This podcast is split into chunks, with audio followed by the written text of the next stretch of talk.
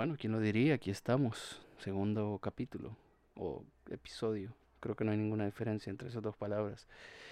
Esto es la batalla de Talas. Así hemos llamado este podcast, el podcast de Grafomaníacos. Eh, por si no han escuchado ni van a escuchar nunca el capítulo introductorio porque no vale la pena para nada. Eh, em, pues esto, aquí es la batalla de Talas, el, el podcast de Grafomaníacos. De momento solo estoy yo, Ricardo Corea. Eh, porque estoy grabando de mi casa yo solo, porque estamos en, estamos en una crisis de, este, digna de ciencia, de un libro de ciencia ficción y, y hay que mantener el aislamiento social, así que de momento solo soy yo viendo qué invento para tener algo que hacer y para que ese que hacer sea pues, pues productivo, para que no sea solo llorar y, y no sé, ver porno. No, no, no, no debería ser así. No debería funcionar así. Hay que ser algo productivo. Eh, es broma, yo nunca veo porno. Eh, pues nada, eh, tengo desde unos días queriendo leer este, o sea, leer en para alguien más este libro, este, este cuento, perdón. estoy leyendo el de Lucía Berlín, Manual para Mujeres de la Limpieza, probablemente es su libro más, mm, más famoso. Eh, tengo la editorial de bolsillo. Mm, no sé si se encuentra en, en, Yo lo tengo en físico, no sé si se encuentra en, en formatos digitales. Pero eh, si quieren, búsquenlo. Tal vez lo encuentran así, tal vez lo pueden comprar. Me imagino que sí ha de estar. Búsquenlo y, y, de verdad lean los cuentos que tiene. Este libro es maravilloso, es un libro genial. Eh, yo lo conocí por la escritora Jacinta Escudos. Ella lo recomendó en un canal en su canal de, de, de, YouTube. Creo que, creo que le dedico un video entero solo a este libro.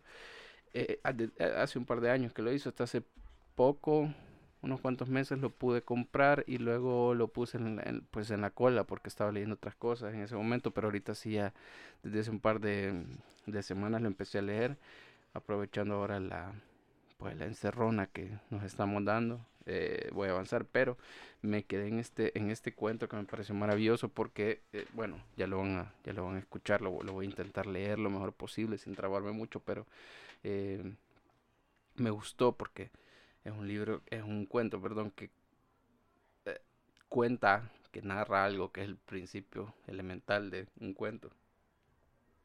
Y al mismo tiempo va mostrando el proceso creativo es una cuestión, una onda bien loca. Yo lo voy a leer, se llama Punto de Vista.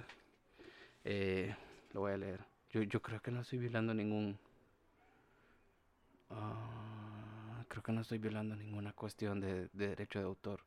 O sí. Bueno, si alguien escucha esto y, dice, y piensa que estoy violando algo de derecho de autor, ahí me lo, me lo hace saber por algún lado.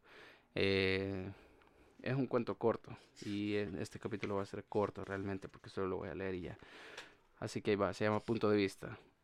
Imaginemos tristeza, el cuento de Chekhov, en primera persona. Un anciano explicándonos que su hijo acaba de morir. Nos sentiríamos turbados, incómodos, incluso aburridos, y reaccionaríamos precisamente como los pasajeros del cochero en el relato. La voz imparcial de Chekhov, sin embargo, imbuye a ese hombre de dignidad. ¿Qué pasó? Perdón, aquí está mi gato. ¿Qué pasó? ¿Qué pasó, gato? Nos sentiríamos turbados, incómodos, incluso aburridos y No, voy a empezar otra vez. Imaginemos tristeza, el cuento de Chekhov, en primera persona. Un anciano explicándonos que su hijo acaba de morir. Nos sentiríamos turbados, incómodos, incluso aburridos, y reaccionaríamos precisamente como los pasajeros del cochero en el relato. La voz imparcial de Chekhov, sin embargo, imbuye a ese hombre de dignidad. Absorbemos la compasión del autor por él y nos conmueve lo más hondo, si no la muerte del hijo, el hecho de que el viejo termine hablando con el caballo. Creo que en el fondo es porque somos inseguros. Quiero decir que si, las les presentara así a la mujer sobre la que estoy escribiendo, puntos suspensivos. Soy una mujer de cincuenta y tantos años, soltera. Trabajo en la, en la, consulta de un médico. Vuelvo a casa en autobús. Los sábados voy a la lavandería y luego voy a la compra en Lucky's. Recojo el Chronicle del domingo y me voy a casa. Me dirán, eh, no me agobies. En cambio, mi historia se abre con, abre eh, comillas. Cada sábado después de la lavandería y el supermercado, Henrietta compraba el Chronicle del domingo. Cierra comillas. Ustedes escucharán todos y cada uno de los detalles compulsivos, obsesivos y aburridos de la vida de esta mujer solo porque está escrita en tercera persona. Caramba, pensarán, si el narrador cree que hay algo en esta patética criatura sobre lo que merezca la pena escribir, será que lo hay. Seguiré leyendo a ver qué pasa. En realidad no pasa nada. La historia, de hecho, ni siquiera está escrita todavía. Sin embargo, aspiro a que a fuerza de minuciosidad en el detalle, esta mujer les resulte tan creíble que no pueden evitar compadecerla. La mayoría de los escritores utilizan accesorios y decorados de su propia vida. Por ejemplo, mi Henrietta toma cada noche una cena frugal en el mantelito, en un mantelito, con exquisitos cubiertos macizos italianos de acero inoxidable. Un detalle curioso que podría parecer contradictorio en esta mujer que recorta los vales de los de descuento de los rollos de papel de cocina, pero capta la atención del lector, o al menos espero que así sea. Creo que no daré ninguna explicación en el relato. A mí, sin ir más lejos, me gusta comer con este tipo de cubiertos elegantes. El año pasado encargué un juego para seis comensales del catálogo navideño del Museo de Arte Moderno. Muy caro, 100 dólares, pero pensé que merecía la pena. Tengo seis platos y seis sillas. A lo mejor daré una cena en casa, pensé en el momento. Resultó, sin embargo, que eran 100 dólares por... que no eran 100 dólares eh, Resultó, sin embargo, que eran 100 dólares por seis piezas, dos tenedores, dos cuchillos, dos cucharas, un juego individual. Me dio vergüenza devolverlos. Pensé, bueno, a lo mejor el año que viene encargo otro. Henrietta come, eh, perdón, Henrietta come en sus preciosos cubiertos y bebe vino del ¿qué? Y bebe vino de calistroga en copa. Toma ensalada en un cuenco de madera y calienta una comida precocinada Lean cuisine en un plato, en un plato llano. Mientras cena lee la sección Cosas de este mundo en la que todos los artículos parecen escritos por la misma primera persona. Henrietta espera el lunes con impaciencia. Está enamorada del doctor B, el nefrólogo. Muchas enfermeras secretarias están enamoradas de sus doctores, una especie de síndrome de la street. De ella, de la street. El doctor B está inspirado en el nefrólogo para el que trabajé durante un, tiempo. No estaba enamorado de él, ni mucho menos. A veces bromeaba y decía que teníamos una relación amor-odio. Era un hombre tan detestable que sin duda me recordó algún degenerado que me recordó cómo degeneran las aventuras amorosas a veces. Shirley, mi predecesora, sí que estaba enamorada de él. Me enseñó todos los regalos de cumpleaños que le había hecho, la maceta con la hiedra y la pequeña bicicleta de bronce, el espejo con el cual esmerilado, el estuche estilográfico. Me contó que el doctor le que al doctor le encantaron todos los regalos salvo el sillín de piel de borrego. Se lo tuvo que cambiar por unos guantes de ciclista. En mi relato el doctor B se burla de Henrietta cuando le regala el sillín, es sarcástico y cruel con ella, como sin duda podía ser en realidad. Ese sería el punto álgido de la historia. De hecho, cuando Henrietta se da cuenta del desprecio que siente por ella, de qué patético es su amor. El día que empecé a trabajar allí, encargué, encargué camisones de papel. Shirley los, los utilizaba de algodón. Cuadros azules para los chicos, flores rosas para las chicas. La mayoría de nuestros pacientes eran tan viejos que usaban andadores. Todos los fines de semana Shirley cargaba eh, con la ropa sucia y se la llevaba a casa en el autobús y no solo la lavaba, sino que además perdón, la almidonaba y la planchaba. En eso andaba ahora mi Henrietta, planchando en domingo después de limpiar su apartamento. Por supuesto, buena parte de mi relato va de las costumbres de Henrietta. Costumbres, quizás ni siquiera malas en sí mismas, sino tan arraigadas. Cada sábado, año tras año, cada domingo, Henrietta lee las páginas rosas. Primero, el horóscopo, siempre en la página 16, como es costumbre de ese periódico. Normalmente los astros le traen a Henrietta noticias picantes, luna llena, sexy, escorpio. Y, ya sabes qué significa, prepárate para que surja la chispa. Los domingos después de limpiar y planchar, Henrietta prepara algo especial para cenar. Capón al horno, un salteado instantáneo top top con salsa de arándanos, guisantes a la crema, un una chocolatina, una chocolatina Forever Yours de postre.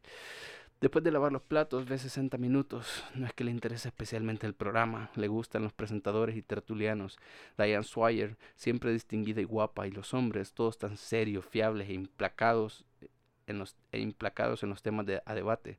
A Henrietta le gusta cómo mueven la cabeza con gesto, con gesto taciturno o sonríen cuando hay una situación divertida. Y sobre todo le gustan los primeros planos de la esfera del, del reloj, el minuterio y el tic-tac del paso del tiempo. Luego ve se ha escrito un crimen que no le gusta, pero es lo único que hay.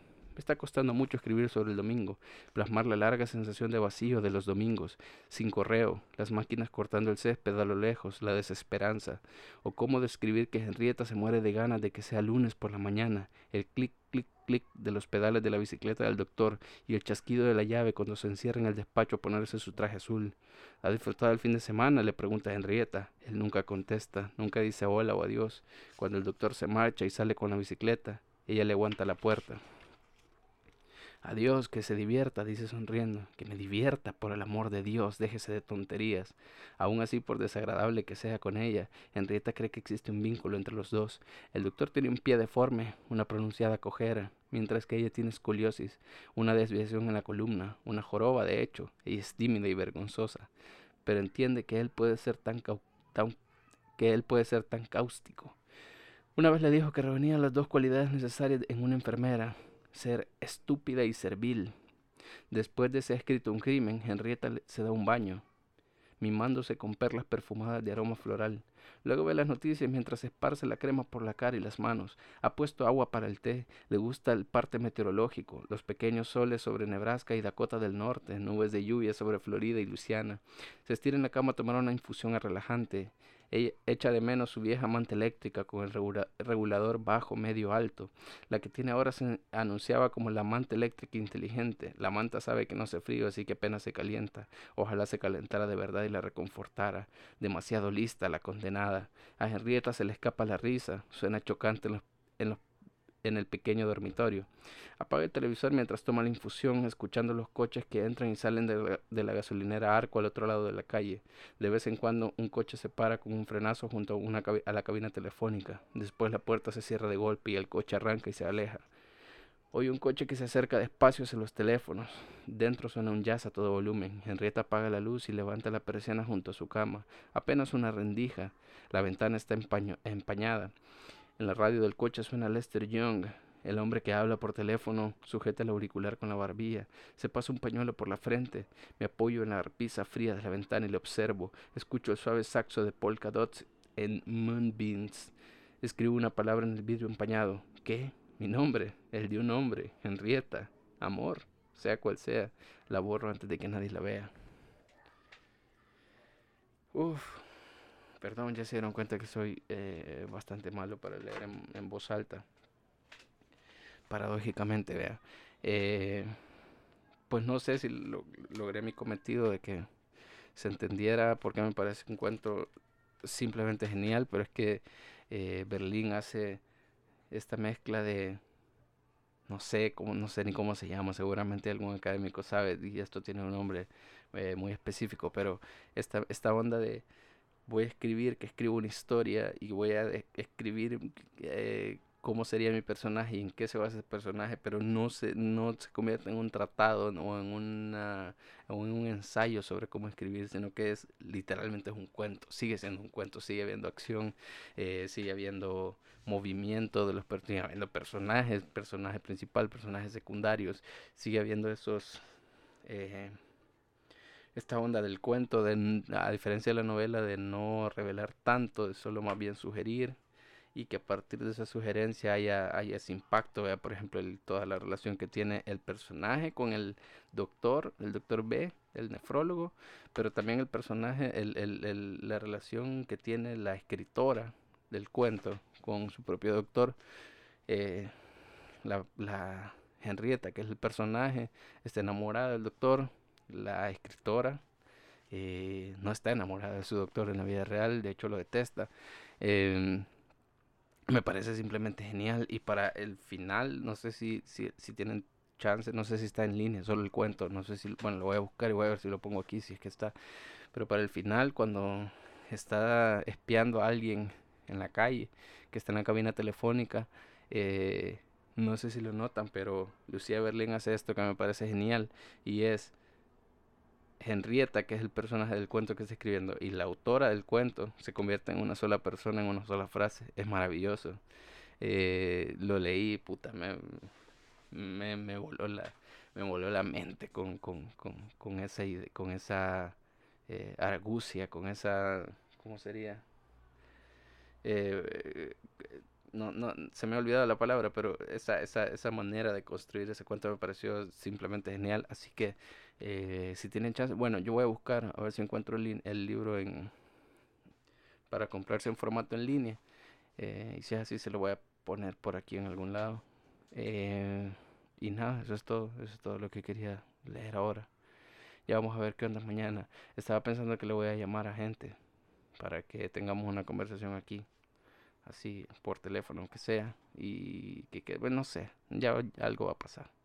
Así que, este, no sé, compartan esta onda, donde lo estén escuchando, suscríbanse, denle like, no sé, lo que sea que tengan por ahí cerca, este, háganos y eh, nada, solo eso, eso era todo. Sí, sí, sí, ahí terminamos. Eh, gracias por escuchar, aunque sí, sí, gracias por escuchar. Seguramente no tienen nada mejor que hacer, así como yo no tengo nada mejor que hacer. Pero igual, gracias. Si están escuchando esto un, viernes por la noche de cuarentena, pues qué triste nuestra vida, pero, pero es lo que hay. Hablemos de literatura. No sé, algo, ya, ya, voy, a, voy a pensar en un eslogan para, para tener algo con que cerrar. De momento voy a cerrar así de golpe como el anterior, solo así sin adiós ni nada, solo así, de golpe.